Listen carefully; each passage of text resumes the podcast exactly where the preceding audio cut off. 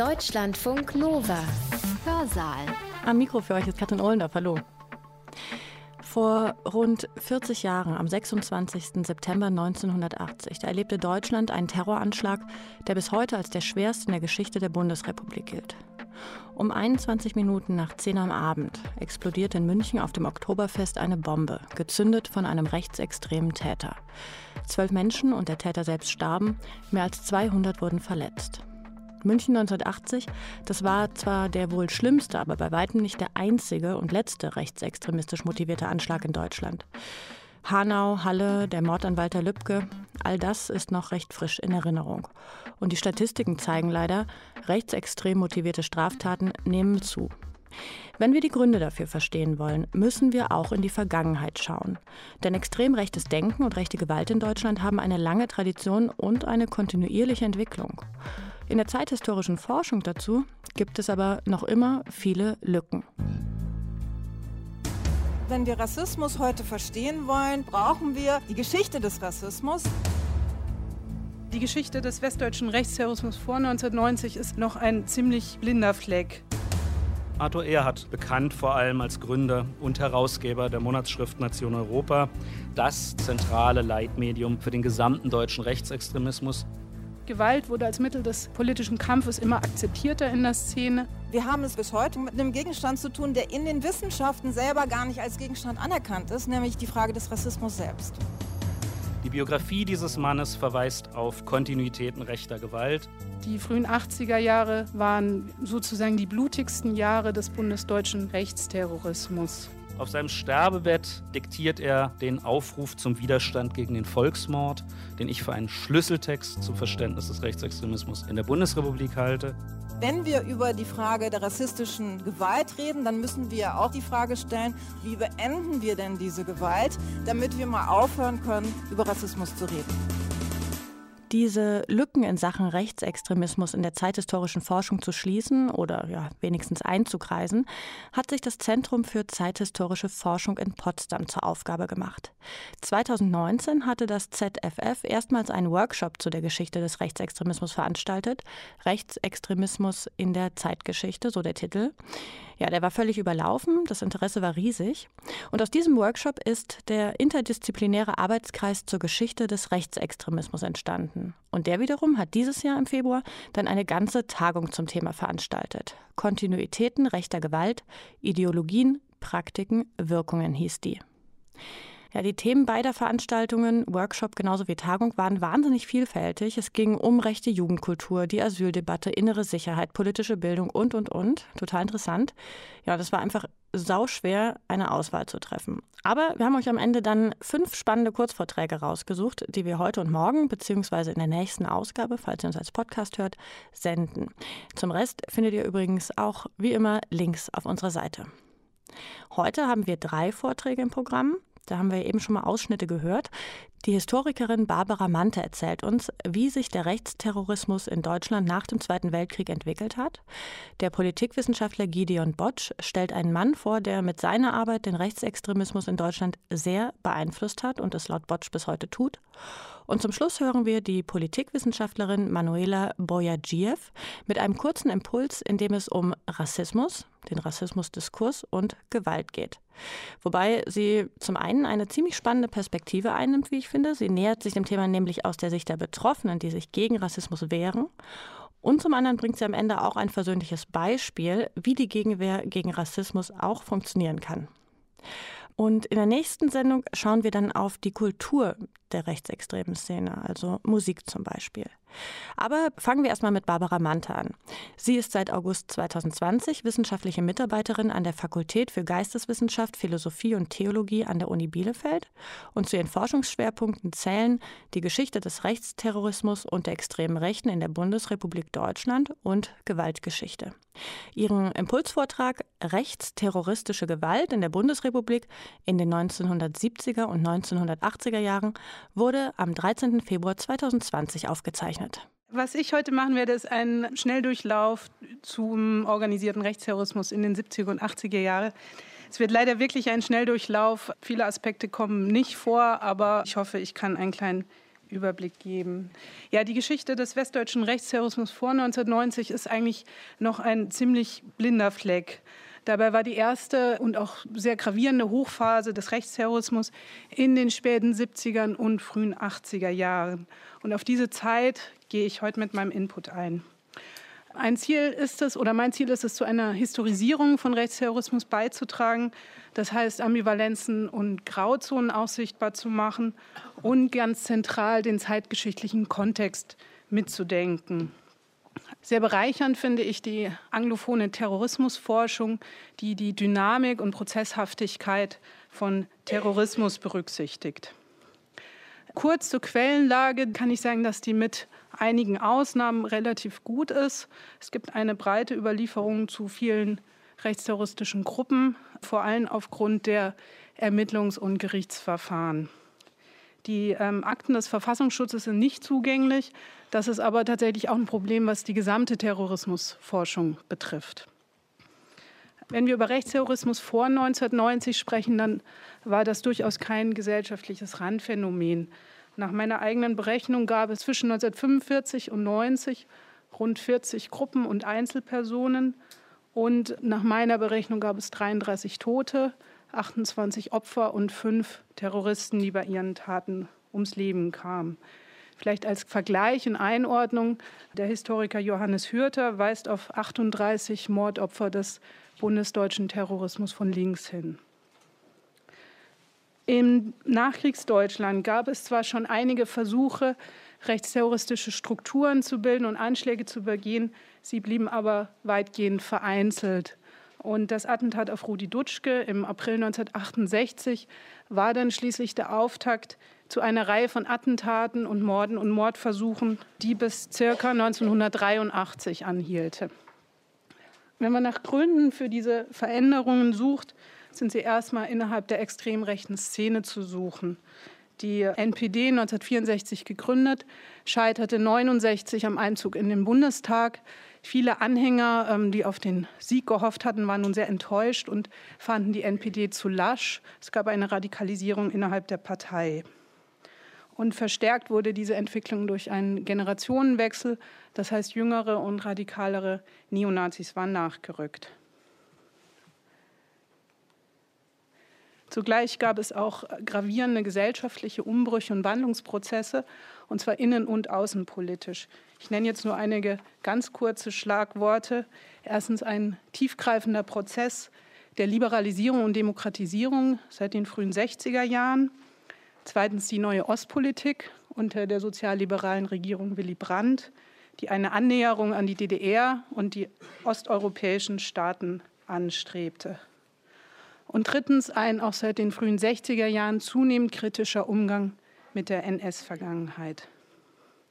Genau diese Themen griff äh, die radikale Flügel der NPD auf und kämpfte dagegen an. Und 1970 dann folgte die Gründung der Aktion Widerstand, die den Rechtsterrorismus regelrecht befeuerte. Und aus diesem, genau diesem Spektrum heraus, also NPD, rechter Flügel der NPD und Aktion Widerstand, entwickelten sich dann die ersten terroristischen Gruppen und viele dieser Mitglieder waren, oder fast die meisten Mitglieder waren enttäuschte NPD-Aktivisten, aber sie kamen äh, über das Sammeln von Waffen und das Diskutieren von Anschlägen eigentlich nicht hinaus. Das Hauptziel war es, gegen den Kommunismus zu kämpfen und Waffen für den Tag X zu sammeln, der Tag X, an dem die Kommunisten die Macht ergreifen oder die Sowjets einmarschieren. Die Polizei verhaftete die Mitglieder, bevor sie zu irgendwelchen Taten schreiten konnten. Und die einzige schwerwiegendere Tat war ein Mordversuch an einem sowjetischen Soldaten im November in 1970 in Berlin. Ab Mitte der 70er Jahre dann gibt es eine weitere Entwicklung, größere neonazistische Gruppen entstanden, die den Rechtsterrorismus regelrecht befeuerten. Diese Gruppen wurden zur politischen Heimat und zum Ort der Vernetzung späterer Rechtsterroristen. Und sie bereiteten sie quasi praktisch und politisch auf den bewaffneten Kampf vor. Das wohl bekannteste Beispiel ist die Wehrsportgruppe Hoffmann. Das heißt, Gewalt wurde als Mittel des politischen Kampfes immer akzeptierter in der Szene und ab Mitte der 70er Jahre war dann in ganz Westdeutschland ein rechtsterroristisches Milieu entstanden.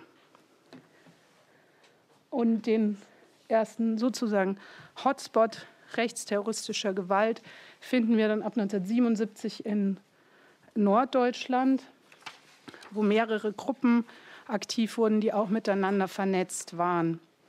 Ich gehe jetzt nicht näher auf diese Gruppen ein. Zu erwähnen, erwähnen möchte ich zwei Bombenanschläge im Herbst 1977, die sich gegen Justizgebäude in Hannover und Flensburg richteten.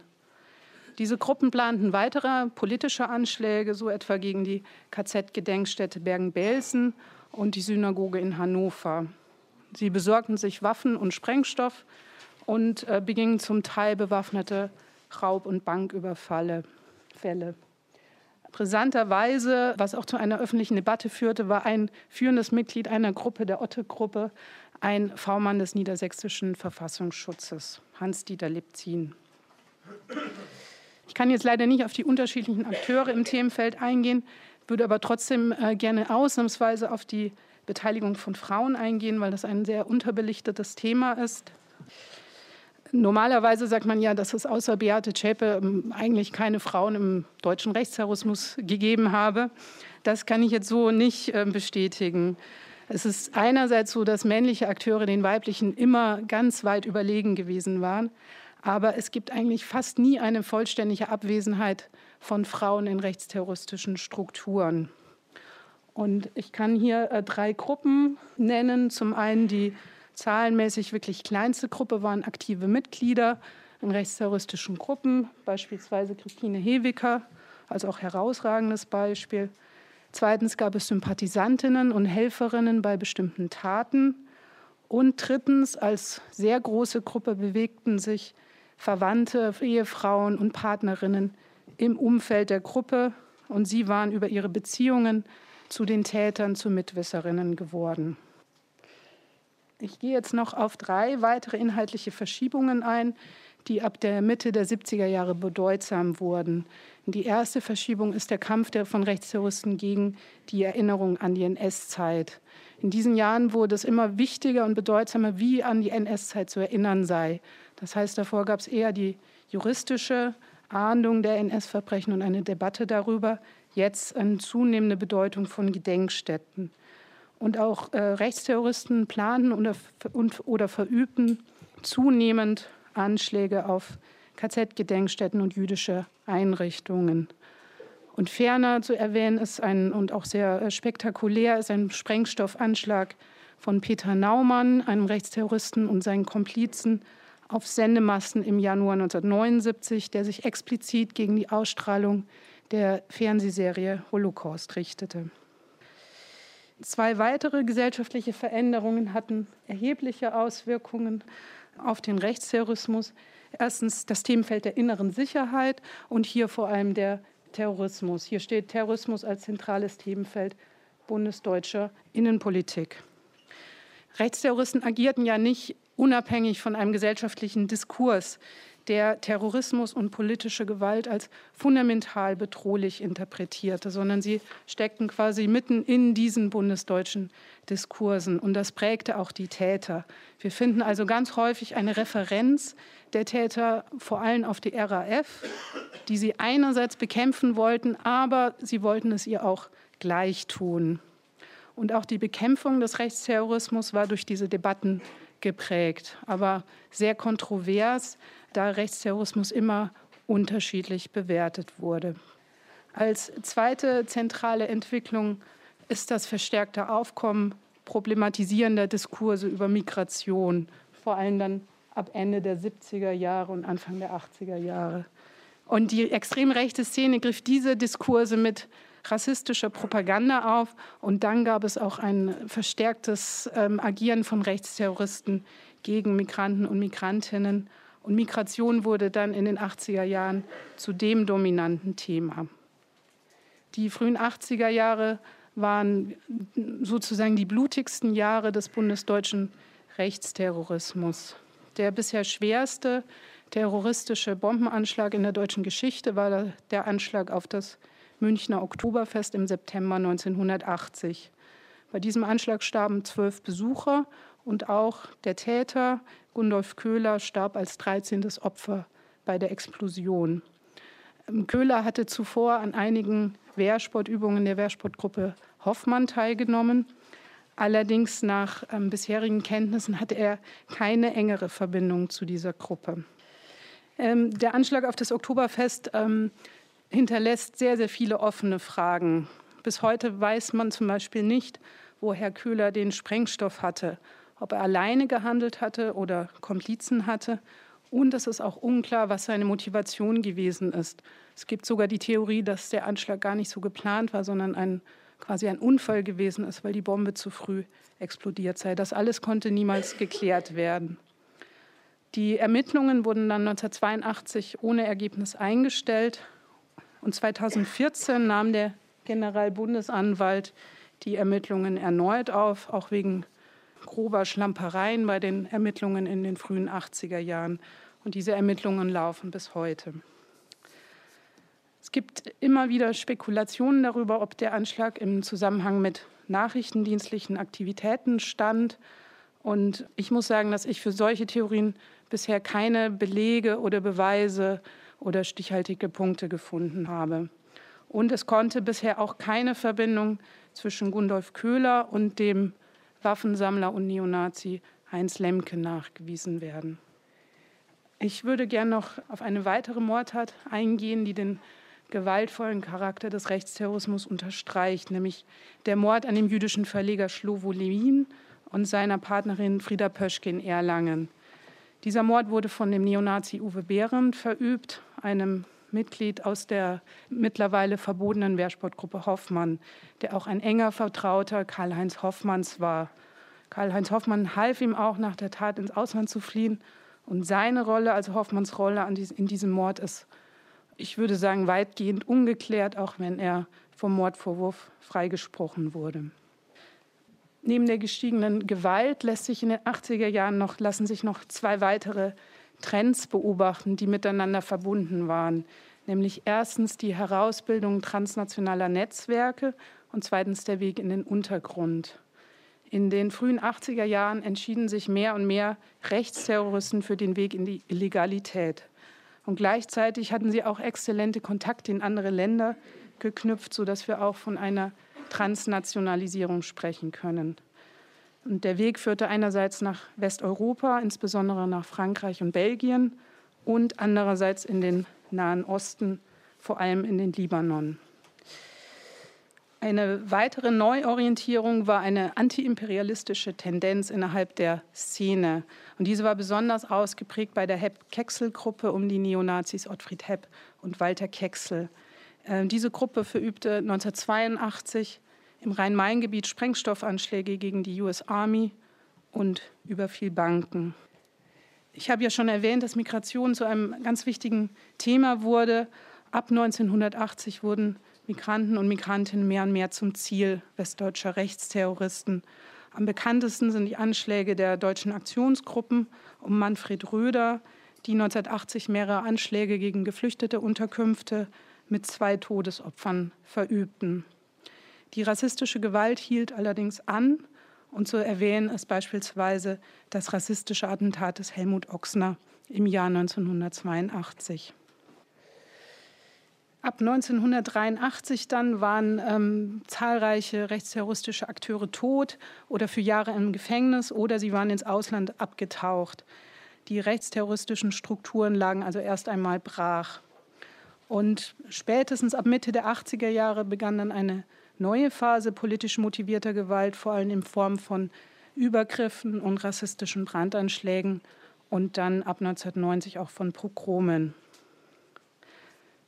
Ich komme jetzt zum Fazit.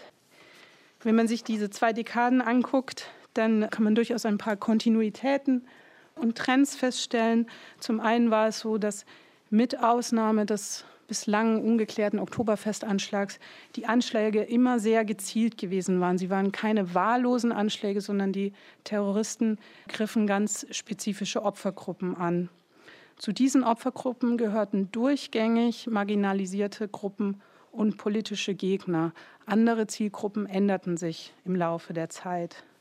Und Rechtsterroristen bezogen sich immer auch auf gesellschaftliche Umbrüche und Wandlungsprozesse.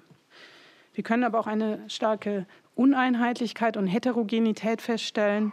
Zum einen in der Kommunikation, also es gab Taten mit und ohne Bekennung, es gab Taten, die eine sehr eindeutige Symbolik hatten und es gab sogenannte False Flag Aktionen, also die willentlich einem anderen Spektrum zugeordnet werden sollten. Und wir sehen eine Uneinheitlichkeit in der Täterstruktur. Es gab Gruppen, es gab Lone Actors, es gab äh, unterschiedliche Altersgruppen und auch eine unterschiedliche Beteiligung von Männern und Frauen. Und auch die Zielgruppen veränderten sich, waren es am Anfang in den frühen 70er Jahren noch vor allem die DDR und die Sowjetunion gewesen, stand später die USA und die NS-Vergangenheitsbewältigung im Fokus und dann schließlich äh, vor allem Migranten. In den 70ern standen auch besonders im Fokus interessanterweise Behördenvertreter und Gerichte. Und ähm, wenn ich jetzt für diese beiden Dekaden nach Zäsuren fragen würde, dann könnte man sagen, dass in den späten 70er Jahren sich rechtsterroristische Strukturen verfestigten und etablierten. Die frühen 80er Jahren waren ein, eine deutliche Zäsur mit vielen Todesopfern und einer ausgesprochenen Gewalteskalation. Und dann nach, ab 1980 Rassismus als das dominierende Thema. Ja, hiermit bin ich am Ende angekommen. Ich hoffe im Rahmen der Zeit. Und ähm, ich hoffe, dass ein dezidiert historischer Blick auch das Verständnis von Rechtsterrorismus verbessert und auch die Einordnung aktueller Phänomene ermöglicht. Vielen Dank. Barbara Mante war das mit einem Vortrag über die Geschichte rechtsterroristischer Gewalt in der Bundesrepublik. Ja, und wir gehen jetzt vom großen Ganzen ins ganz Konkrete. Wir schauen uns eine Biografie an. Und die spiegelt die Kontinuität von rechter Gewalt und Rechtsextremismus in Deutschland nicht nur, sie hat sie auch geprägt und prägt sie noch. Das jedenfalls sagt der Vortragende Gideon Botsch. Er lehrt Politikwissenschaft an der Wirtschafts- und Sozialwissenschaftlichen Fakultät der Uni Potsdam und leitet die dortige Emil Julius Gumbel Forschungsstelle Antisemitismus und Rechtsextremismus am Moses Mendelssohn Zentrum für europäisch-jüdische Studien. Auch sein Vortrag stammt vom 13. Februar 2020 und heißt Kleinkrieg, Werwolf, Widerstand, Arthur Erhard. Es ist äh, kurz nach fünf und es ist höchste Zeit, jetzt über Nazis zu reden und dahin zu gehen, wo es schmutzig wird, wo es nach Archiv und Staub riecht. Und das will ich mal tun. An einem kleinen Ausschnitt eine Tiefenbohrung vornehmen und über die Biografie von Arthur Erhard sprechen. Arthur Erhard 1896 geboren und 1971 gestorben. Bekannt vor allem als Gründer und Herausgeber der Monatsschrift Nation Europa das Leitmagazin des bundesdeutschen Rechtsextremismus von seiner Gründung 1950 bitte nicht stutzen. Das erste Heft erscheint im Januar 51. Die Gründung ist also, hat also 1950 stattgefunden, bis es dann 2009 in zuerst aufging, im eher gefloppten äh, Magazin, das aber bis heute erscheint. Also eine lange Kontinuität im Rechtsextremismus. Aber die Biografie dieses Mannes verweist auch auf das Thema dieser Tagung, Kontinuitäten rechter Gewalt. Und das möchte ich in fünf Schichten hier in aller gebotenen Kürze versuchen zu skizzieren fünf Schichten. Ich werde wenig sagen zu den Vorprägungen, dann ein bisschen was über den Ersten Weltkrieg, die Weimarer Republik, die Zeit des Nationalsozialismus und des Zweiten Weltkriegs und schließlich die Verbindung von Erhards Wirken als rechtsextremer Akteur in der Bundesrepublik im Bezug auf Gewalt. Zur Herkunft, ich sagte 1896 geboren, aus einer Bauernfamilie in Coburg der Residenzstadt des Fürstentums Sachsen-Coburg-Gotha damals noch, einer mitteldeutschen Mittelstadt, ganz überwiegend protestantisch geprägt in Franken. Und um sozusagen diesem Satz an Informationen noch was hinzuzufügen, er besucht ein Lehrerseminar, um Volksschullehrer zu werden. Und er ist ein äh, Aktivist im Wandervogel. Er nimmt äh, 1913 am Freideutschen Jugendtag teil wo sich in der Wandervogelbewegung erstmals massiver Antisemitismus feststellen lässt, wie unter anderem Walter Benjamin bezeugt hat. Kurz und gut, wir haben keine eindeutigen Hinweise auf seine Positionierung als Jugendlicher. Aber es spricht auch viel dafür, dass Arthur Erhard in einem Milieu aufwuchs, das, so wie ich es eben beschrieben habe, doch mit großer Wahrscheinlichkeit den kulturellen Code, wie Schulamit Wolkow das genannt hat, der kulturelle Code zwischen Nationalismus und Antisemitismus geteilt worden ist. Da für Arthur Erhard später nicht nur dieser Nationalismus, sondern auch der Antisemitismus sehr dicht belegt ist, insbesondere für die bundesdeutsche Zeit, kann man das, glaube ich, so voraussetzen. Die zweite Schicht ist der Erste Weltkrieg, also die Schicht, für die wir wirklich die Berührung mit Gewalt, mit exzessiver physischer Gewalt dingfest machen können.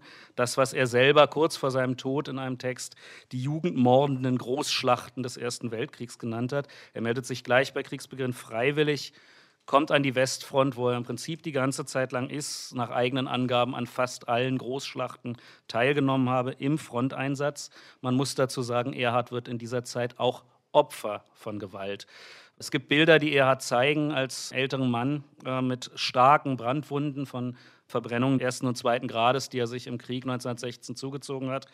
Und er trägt ein bleibendes Gehörleiden mit aus dem Ersten Weltkrieg, zeichnet sich aus mit EK 1 und 2. Er wird zum Leutnant Kompanieführer, vor allem aber, das ist mit Blick auf unser Tagungsthema hervorzuheben, er ist Stoßtruppführer im Ersten Weltkrieg. Das heißt, er gehört zu jenen oder er führt eine jener Spezialeinheiten, die vielleicht mit am unmittelbarsten und direktesten physische Gewalt direkt und stets in mörderischer Absicht ausgeübt haben im Nahkampf. Ein Bild der Aktivitäten dieser Stoßtruppeinheiten gibt der fast gleichaltrige Ernst Jünger in Aus Stahlgewittern. Als er aus dem Krieg entlassen wird, äh, schließt er sein Studium oder seine Ausbildung an dem Lehrerseminar ab, wird Volksschullehrer in Coburg, das jetzt nach einer Volksabstimmung zu Bayern gehört und in der NS-Forschung bekannt ist als quasi die erste Hochburg des Nationalsozialismus in Deutschland. Er führt dort unter anderem einen Selbstschutzverband und eine Unterrichtsgemeinschaft der Reserveoffiziere und Unteroffiziersanwärter. Er selbst ist auch Leutnant der Reserve. Seit 1919 ist er freier Mitarbeiter des Militärwochenblattes, also der ältesten und renommiertesten militärpolitischen Zeitschrift in Deutschland. Später gehört er dem Stahl-M an. Man kann wohl unterstellen und annehmen, dass er sich selbst in seinem Selbstverständnis ein Mann der Reichswehr bleibt. Arthur Erhard ist eine Persönlichkeit in Coburg und bleibt eine Persönlichkeit in Coburg unter seinem Vaternamen Loy, das ist also der Löwe, ähm, der flandrische Löwe, wie man auch ihm manchmal zuschreibt, gründet er 1920, anknüpfend an seine Erfahrung aus dem Wandervogel, die Pfadfinderschaft Coburg.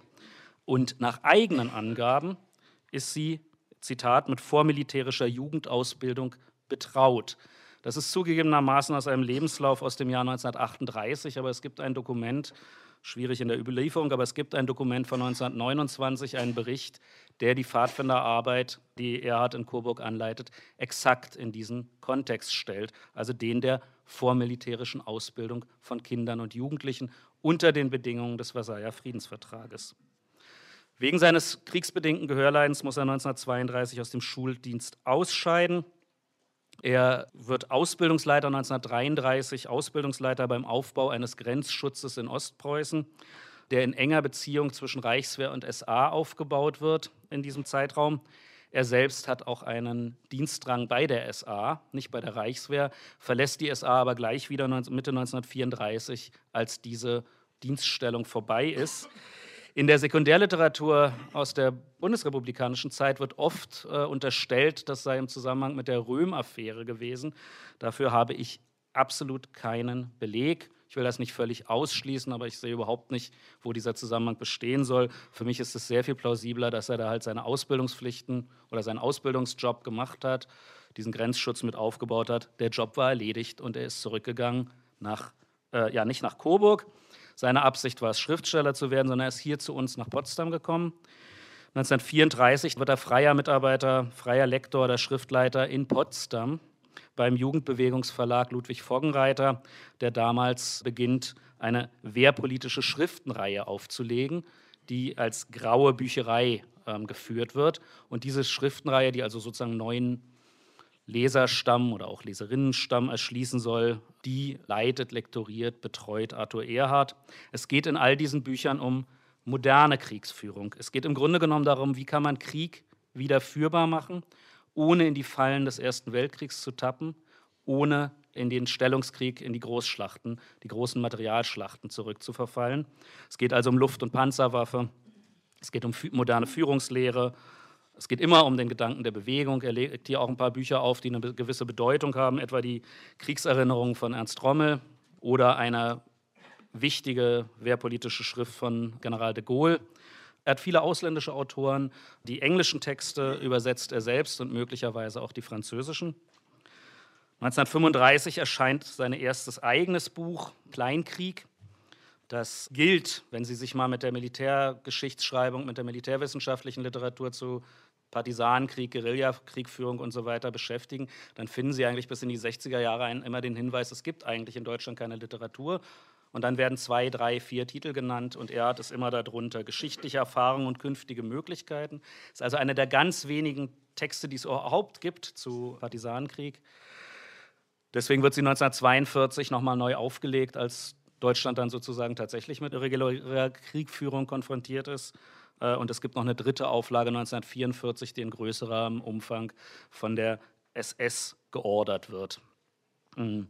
Wir sehen hier im Prinzip in all diesen Tätigkeiten schon die unmittelbare Vorbereitung militärischer Gewalt im Zweiten Weltkrieg.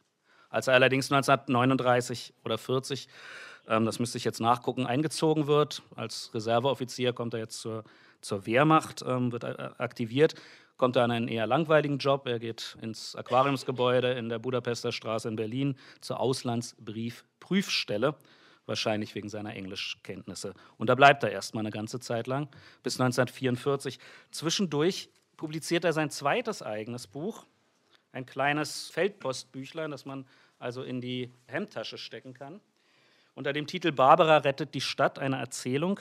Und worum geht es hier? Es ist 1943 veröffentlicht, es ist Durchhaltepropaganda mit Blick auf den totalen Krieg, der im Februar 1943 proklamiert wird. Es geht um die Mobilisierung der Zivilbevölkerung für Widerstand bis zum letzten, ähm, gegebenenfalls gegen, sogar gegen Weisungen der politischen Führung. Und das verweist bereits auf Aspekte wie das ein Jahr später, den ein Jahr später aufgebauten Volkssturm und eben den Werwolf. Wobei, wenn ich jetzt von Werwolf spreche im Zusammenhang mit Arthur Erhard, geht es um den Prützmann-Werwolf. Also Sie kennen vielleicht die Unterscheidung zwischen dem ernstzunehmenden Versuch der, mm, unter, der, unter dem Kommando der Waffen-SS äh, sozusagen ja, Einheiten hinter den Linien der Alliierten aufzubauen und dort wirklich sowas aufzubauen wie eine Widerstands- oder Partisanenkriegführung.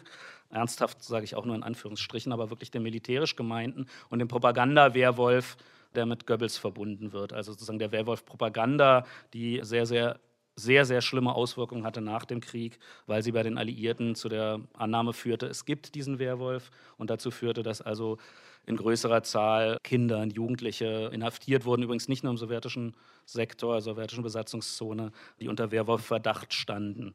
Die Aufgabe beim Werwolf ist es, ein Ausbildungshandbuch zu erstellen, ein Büchlein eigentlich eher, Werwolf-Winke für Jagdeinheiten. Das ist ein kleinformatiges, auch wieder so ein so ein ähm, Tornisterformat, so ein, so ein Taschenformat, kleinformatiges, 80-seitiges Ausbildungsbüchlein, mit dem tatsächlich bei Kriegsende Kinder und Jugendliche in einen aussichtslosen Kampf gegen hochgerüstete moderne Armeen gejagt werden, beziehungsweise in den Widerstand, in den Widerstand in Anführungsstrichen gegen die Besatzer. Also im Prinzip genau die Stimmungslage, die Sie in dem bekannten 50er-Jahre-Film Die Brücke eingefangen finden. Ein höchst verantwortungsloses Unternehmen, im Wortsinne jugendmordend. Und man kann angesichts der völlig unzureichenden Vorbereitung nicht einmal von Kindersoldaten sprechen, die hier herangezogen werden. Von Reue, Verantwortungsbewusstsein in der Nachkriegszeit werden wir bei Arthur Erhard nichts hören in dieser Hinsicht. Es steht aber in deutlichem Kontrast zu einem bestimmten Argumentationsstrang, den er später pflegen wird, die Klage über Abtreibung, die Klage über Geburtenrückgang, die bei Arthur Erhard sich zum Motiv des Volkstodes oder Volksmordes verdichten werden. In der Bundesrepublik geht er wieder nach Coburg, gründet dann 1950 mit ausländischem Geld und ausländischen Gesinnungsgenossen die Zeitschrift Nation Europa, die im Januar 1951 erstmals erscheint Dazu wäre sehr viel zu sagen. Ich möchte nur die drei zentralen Aspekte noch mal kurz in Erinnerung rufen. Es gibt eine gewisse Europaorientierung in dieser Zeitschrift, ausländische Beiträge und so weiter. Vor allem ist sie aber relevant als das zentrale Leitmedium für den gesamten deutschen Rechtsextremismus, flügelübergreifend. Und hier werden eben neue Strategien, Formen, Themen und so weiter relativ frühzeitig, viele Jahre, oft Jahrzehnte, bevor sie Mainstream im Rechtsextremismus werden, vorgedacht und vordiskutiert. Insofern sehr, sehr einflussreich ähm, und sehr, sehr bedeutsam. Er hat selbst schreibt aber in den ersten Jahren nicht die meisten Artikel. Das tut der eigentlich ähm, ja, sein enger Vertrauter, Bündnispartner, der ähm, frühere hochrangige Propagandafachmann äh, Helmut Sündermann der den Drüffel Verlag als einen der zentralen rechtsextremen Verlage begründen wird. Er hat, schreibt in den ersten Jahrgängen vor allem wehrpolitische Beiträge. Das ist das Thema, an dem er weiterarbeitet. Also es geht wieder darum, wie macht man Deutschland wieder wehrfähig, wie remilitarisiert man Deutschland. Hier nimmt äh, Nation Europa tatsächlich eine Sonderstellung ein im deutschen Rechtsextremismus, der in den 50er und noch bis weit in die 60er Jahre hinein überwiegend gegen eine Wiederbewaffnung ist. Äh, Nation Europa ist frühzeitig für eine Wiederbewaffnung, sogar unter den Bedingungen eines deutschen Wehrbeitrages, die nicht so günstig sind aus nationalistischer deutscher Sicht. Er hat selbst schreibt auch mehrfach und relativ früh über Partisanenkrieg, äh, Partisanenkriegsführung. Dazu sage ich gleich noch kurz was. Zunehmend wendet sich Erhard früh Themen zu, die wir heute als Geschichtsrevisionismus oder Holocaustleugnung bezeichnen würden. Nation Europa ist hier eines der ersten zentralen Medien, die das tun, also bis mit allem ausbuchstabiert und in, mit, vor allem in seinem letzten Lebensjahrzehnt nehmen auch offen antisemitische Beiträge äh, einen immer größeren Raum ein in seinem Schrifttum. Gewalt wird in Nation Europa zunächst in zweierlei Hinsicht relevant, nämlich in der Leugnung von Gewalt. In dem Versuch der Leugnung, Relativierung oder Bagatellisierung von Gewalt, beziehungsweise der, ja, sozusagen der Perspektivverschiebung, die dazu führt, dass man als zentrale Gewaltopfer in diesem Zweiten Weltkrieg und auch schon davor die Deutschen sehen soll. Das hängt zusammen zum Beispiel mit der Thematisierung von Partisanenkampf, der in der Wahrnehmung von Nation Europa, eben maßgeblich bei Erhard, eine Brutalisierung der Kriegführung gegen Deutschland ähm, zum Ausdruck bringe. Teilweise wird das auch zurück, historisch zurückdatiert bis in den Ersten Weltkrieg oder in den 1870er, 71er Krieg. Die deutschen Gegenmaßnahmen beziehungsweise Militärische Gewalt und Gewalt gegen Zivilisten im Zweiten Weltkrieg werden hier als notwendige deutsche Gegenmaßnahmen gegen eine Kriegsführung bis zum letzten, gegen eine sozusagen nicht mehr reguläre Kriegführung bagatellisiert und verharmlost. Und ich glaube, man kann bei Arthur Erhard schon sagen, er wusste das besser. Also er konnte das besser wissen. Das Zweite ist eben die Leugnung, Bagatellisierung und das Runterrechnen der Shoah, der NS-Vernichtungspolitik gegenüber den Juden, die relativ frühzeitig hier stattfindet, in quasi als gedacht als Gegenstück zu den berühmten beiden Gutachtenbänden des Instituts für Zeitgeschichte erscheint das Buch Europa in Flammen unter der Herausgeberschaft von Arthur Erd in seinem Verlag. So wird Gewalt also zunächst vorstellig. In seinem letzten Lebensjahrzehnt, also in der Zeit der 60er Jahre bis 1971, radikalisiert sich die Position Arthur Erhards erneut. Zunächst muss man sagen, dass er Kontakt zu jüngeren Rechtsextremen hat und man kann mutmaßen, ich kann das nicht belegen oder beweisen, aber es geht hier um jene Gruppe im weiteren Sinne, aus der sich dann die erste Generation des deutschen Rechtsterrorismus in den 70er Jahren rekrutieren wird. Für einige dieser Leute ist Arthur Erhard ein Mentor. Ähm, Henning Eichberg beschreibt ihn so aber Henning Eichberg beschreibt auch, wie er von Erhard vermittelt wird auf ein europäisches Lager von Nationalisten, auf ein Sommerlager nationalistischer Gruppen aus Europa, wo man in Kontakt tritt mit zum Beispiel den etwa gleichaltrigen, etwas älteren Aktivisten, die gerade aus dem Algerienkrieg kommen, sozusagen vom kolonialen, ähm, von den kolonialen Schlachtfeldern und dort mit Mord und Totschlag beschäftigt waren oder mit Bomben bauen. In diesem Jahrzehnt wendet sich Erhard auch der NPD zu, wird, äh, geht, wird in den Stadtrat von Coburg gewählt. Und 1970, nach dem Scheitern der NPD, ruft er mit anderen zusammen, gehört er zu denjenigen, die zur Aktion Widerstand aufrufen. Die Aktion Widerstand gerät ja sehr schnell, im Prinzip noch am Tag ihrer Gründung in Würzburg im Oktober, Ende Oktober 1970, wird sie sozusagen zu einer gewaltförmigen äh, Aktion, wo auch meinen Augen der Nukleus der terroristischen Gewalt in den 70er Jahren und den folgenden Jahren liegt. Interessant ist, dass er das als Märzheft 1970 von Nation Europa sein Ausbildungshandbuch Werwolf Winke für Jagdeinheiten als Faksimile neu herausgibt. Das ist eine kleine Schrift und Nation Europa hat zwar ein kleines Format, aber es ist immer noch genug Platz am Rand, unten am Rand, äh, weitere Abbildungen oder Textzitate zu bringen. Und darunter bringt man auch Auszüge aus Major von Dachs ähm, totalem Widerstand, der dem einen oder der anderen hier im Raum vielleicht ein Begriff ist. Es ist das Buch, das, wenn es von der Polizei gefunden wurde, in einer linken Kommune um 1970 rum sofort einen Terrorverdacht begründete. Und dieses Buch war in Deutschland nicht zu erhalten, ohne dass eine bestimmte Seite geschwärzt oder zensiert war, nämlich eine Seite, die eine vollständige Anleitung zum Bau eines Molotow-Cocktails enthält. Das wollte man nicht verbreitet wissen, das kann man nachvollziehen. In diesem Heft von 1970, das exakt ein Jahr später neu herausgegeben wird, als zweite Auflage, weil es so viel Nachfrage gab, ja, auch wieder ohne Schwärzung, ist die volle Bauanleitung für den Molotow-Cocktail enthalten. Ja. Ähm, das ist bemerkenswert, weil es die Zeit ist, in der die ersten äh, größeren Anschläge und so weiter stattfinden und auch Brandanschläge.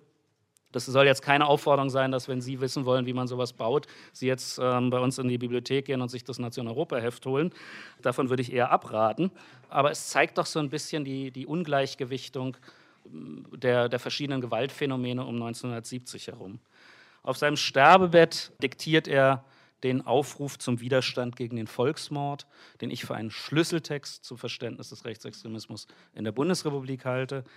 Er verknüpft Rassismus, Antisemitismus und Antifeminismus und eine Reihe anderer Motive.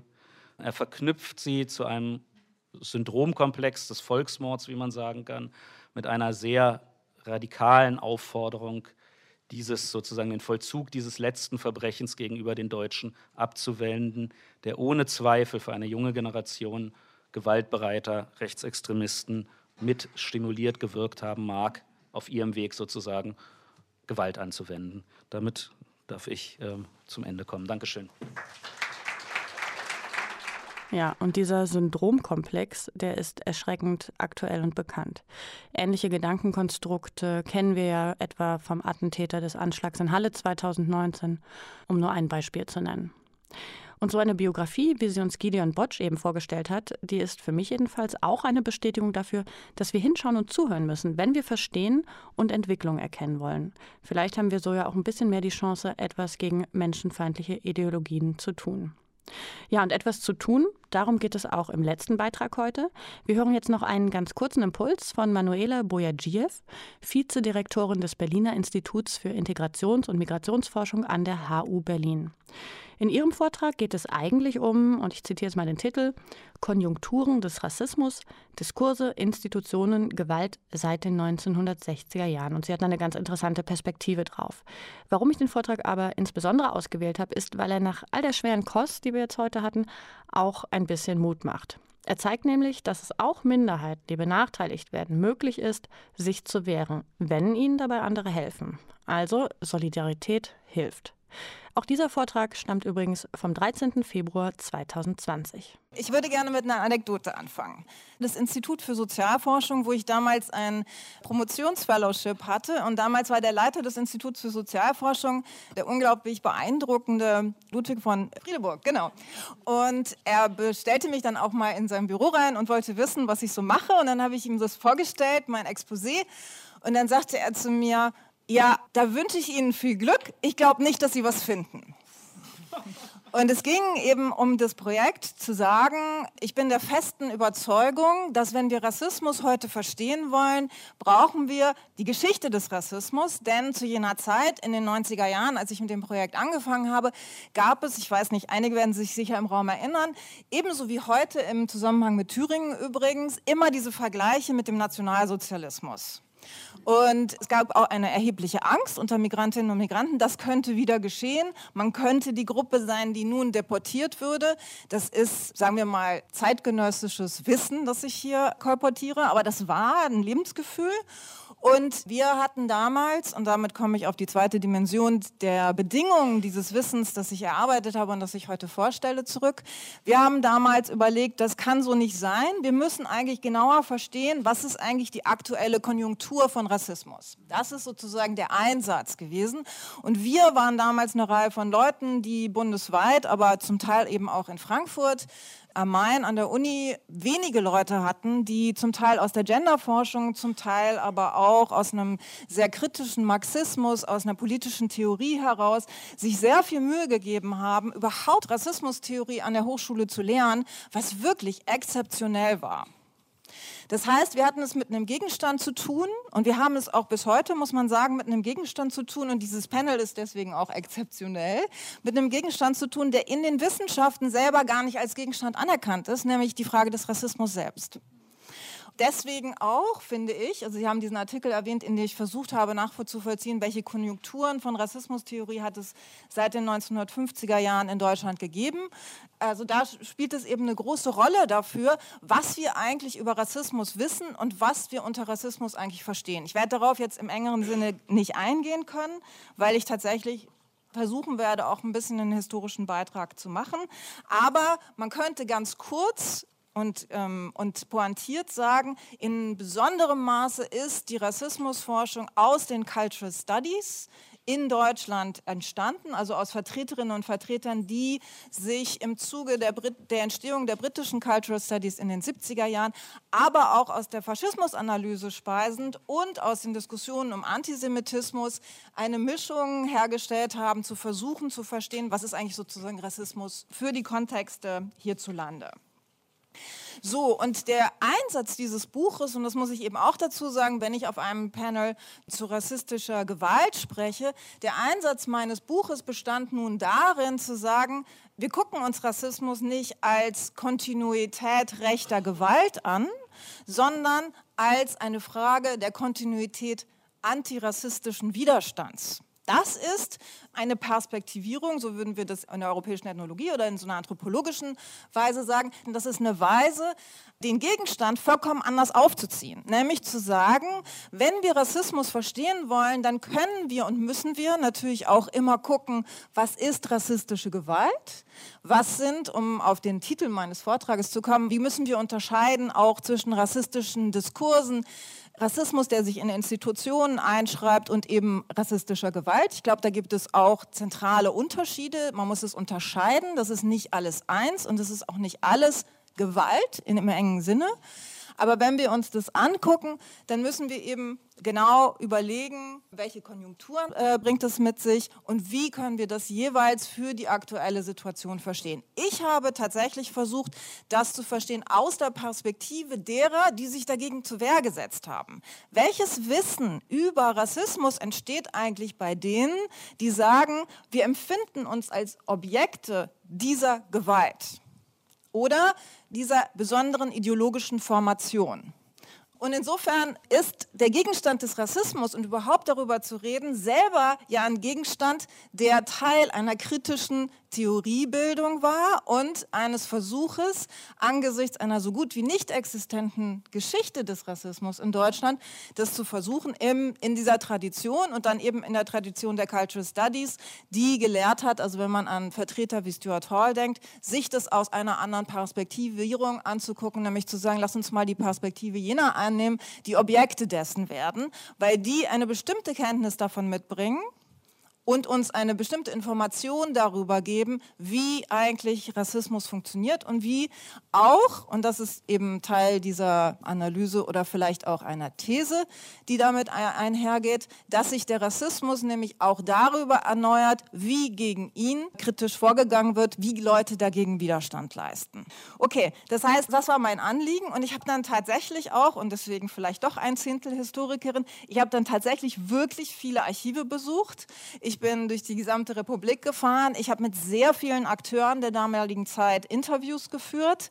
Und ich habe das sicherlich nicht in eine historische Systematik und Methode eingearbeitet, aber ich habe tatsächlich dieses Material gesammelt und mir angeguckt und dann auf eine Weise strukturiert, die vielleicht insofern interessant ist, als dass sie zum Beispiel auf den Begriff der Institutionen oder die Frage der Ausländergesetzgebung, habe ich mir das in Bezug auf zum Beispiel das Migrationsrecht angeguckt. Ich habe mir das aber nicht angeguckt, wie strukturiert sich oder wie ist die, die Geschichte ist ja so, wir haben Arbeitskräfte gerufen, die sind dann gekommen. Ich habe mir eher umgekehrt angeguckt, unter welchen rechtlichen Bedingungen sind diese Arbeitskräfte gerufen worden, wie haben Migrantinnen und Migranten auf eine andere Weise Zugang etwa zu diesem hiesigen Arbeitsmarkt, aber auch zu einer Existenzweise in Deutschland gefunden. Das ist der eine Punkt. Der andere Punkt ist vielleicht, und ein Beispiel, das relevant ist, äh, der zweite Abschnitt dieser Arbeit, wo ich sehr historisch gearbeitet habe, ist, was mich interessiert hat für die damalige Phase, war, dass in den 60er und 70er Jahren die Migrantinnen und Migranten in den Betrieben sehr, sehr wichtige politische Akteure wurden und von ihnen viele wilde Streiks ausgegangen sind. Eine der größten Streiks in der bundesdeutschen Geschichte, nämlich der Streik bei Ford, war im Kern ein Streik von Migranten und hauptsächlich Männern und hauptsächlich Männern aus der Türkei. Aber es gab auch andere.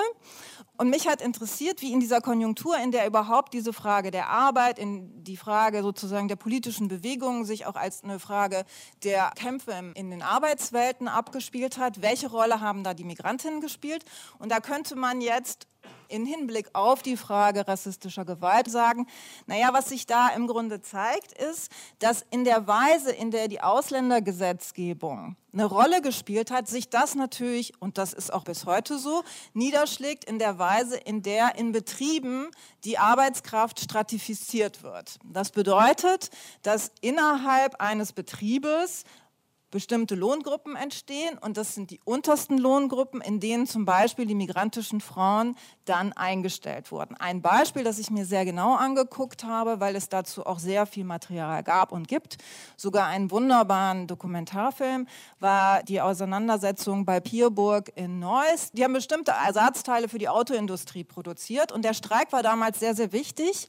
Der hat sich über mehrere Jahre hinweg vollzogen, sehr stark 71 und dann sehr stark 73 und der ist von einer Gruppe von Frauen ausgegangen, migrantische Frauen in Pierburg, die aus verschiedenen Ländern Europas hauptsächlich gekommen waren und die Fragen gestellt haben, nicht nur in Hinblick auf genau diese Stratifizierung innerhalb des Betriebes und gefordert haben die Abschaffung der unteren Lohngruppen, sondern tatsächlich auch noch weitere Forderungen getroffen haben, nämlich gesagt haben, sie wollen in den Wohnheimen, in denen sie untergebracht wurden, im Grunde sowas wie Freiheitsrechte, das heißt die Erlaubnis, dass Menschen sie besuchen können, die Erlaubnis zu haben, dass sie überhaupt auf eine bestimmte Weise dort leben können, die nicht äh, bestimmten Regularien entsprechen. Und sie haben viele andere Forderungen getroffen, aber unter anderem eben war ihnen in jedem Moment klar, und das war Gegenstand dieser Auseinandersetzung, dass wenn dieser Streik auf eine bestimmte Weise unterdrückt werden würde, sie eben auch abgeschoben werden konnten. Also das ist ja auch die historische Kontinuität. Ne, das heißt, das Ausländergesetz, das heißt die Institutionalisierung und Gruppenherstellung, die im Ausländergesetz existiert, hat im Alltag der Arbeitsverhältnisse auf eine Weise eine Rolle gespielt, die diesen Frauen, und das war das Phänomen, phänomenale Beispiel in dieser Situation, das denen sehr klar war und woran die ganz, ganz explizit gearbeitet haben durch bestimmte Praktiken. Ihnen war klar, dass sie diese Rolle hatten, dass sie dieser Gefahr ausgesetzt sein würden, dass sie das überwinden mussten. Und sie haben das getan durch einen sehr wunderschönen und irgendwie auch banalen Akt, nämlich weil sie gehört hatten, dass einer der Männer, die solidarisch waren mit ihnen, der Bruder hatte einen Blumenladen und dann sind sie dahin und der hat diese Blumen zur Verfügung gestellt. Und diese Frauen sind in diesem Betrieb umgegangen und haben an die Facharbeiter diese Blumen verteilt und haben sie zur Solidarität aufgefordert. Manchmal finden die Leute sowas banal. Ich finde das besonders interessant, weil das Beispiel zeigt, dass die Gruppe, die auf eine bestimmte Weise rechtlich, diskursiv und dadurch auf eine bestimmte Weise einer Gewalt sozusagen, ne, auf eine bestimmte Weise ausgesetzt sind, einer Situation, die viel komplizierter ist als für alle anderen im Betrieb, dass sie etwas ganz Besonderes tun müssen, das dem Alltag gar nicht entspricht. Sie müssen nämlich eine Solidarität praktizieren, die von den anderen nicht praktiziert wird, um eine Solidarität zu ermöglichen, die ihnen wiederum ermöglicht, diesen Arbeitskampf zu gewinnen. Und jetzt kann man sagen, und ich kann es auch sagen, dieser Arbeitskampf wurde gewonnen. Und zwar, weil die Facharbeiter in diesem Moment tatsächlich Solidarität gezeigt haben, sich haben überzeugen lassen und diese Lohngruppe wurde auch abgeschafft. Aber um es nicht nur positiv darzustellen, natürlich war diese Fabrik auch besonders relevant für die gesamte deutsche Autoindustrie und die waren an das Ende gekommen ihrer Ressourcen für genau diesen Bestandteil und Bauteil der Automobilherstellung und die haben natürlich auch Druck gemacht und gesagt, wir wollen, dass dieser Streik jetzt beendet wird und wenn es bedeutet, dass bei Pierburg die untere äh, Lohngruppe abgeschafft wird. So, und ich finde, dieser Fall ist natürlich besonders interessant, weil hier sich sehr schön zeigen lässt, einerseits, wie Rassismus funktioniert auf so einer Alltagsbetriebsebene, wie er strukturell organisiert ist, betrieblich, institutionell. Ich kann jetzt und bin jetzt nicht auf die diskursiven Elemente eingegangen, auch die gibt es, auch die waren Bestandteil dessen. Und dass es im Widerstand in der Weise, in der Leute das thematisieren und versuchen zu überbrücken, trotz ihrer geschwächten Situation eine ist, in der es möglich ist, in einer konkreten Situation das dann auch zu überwinden.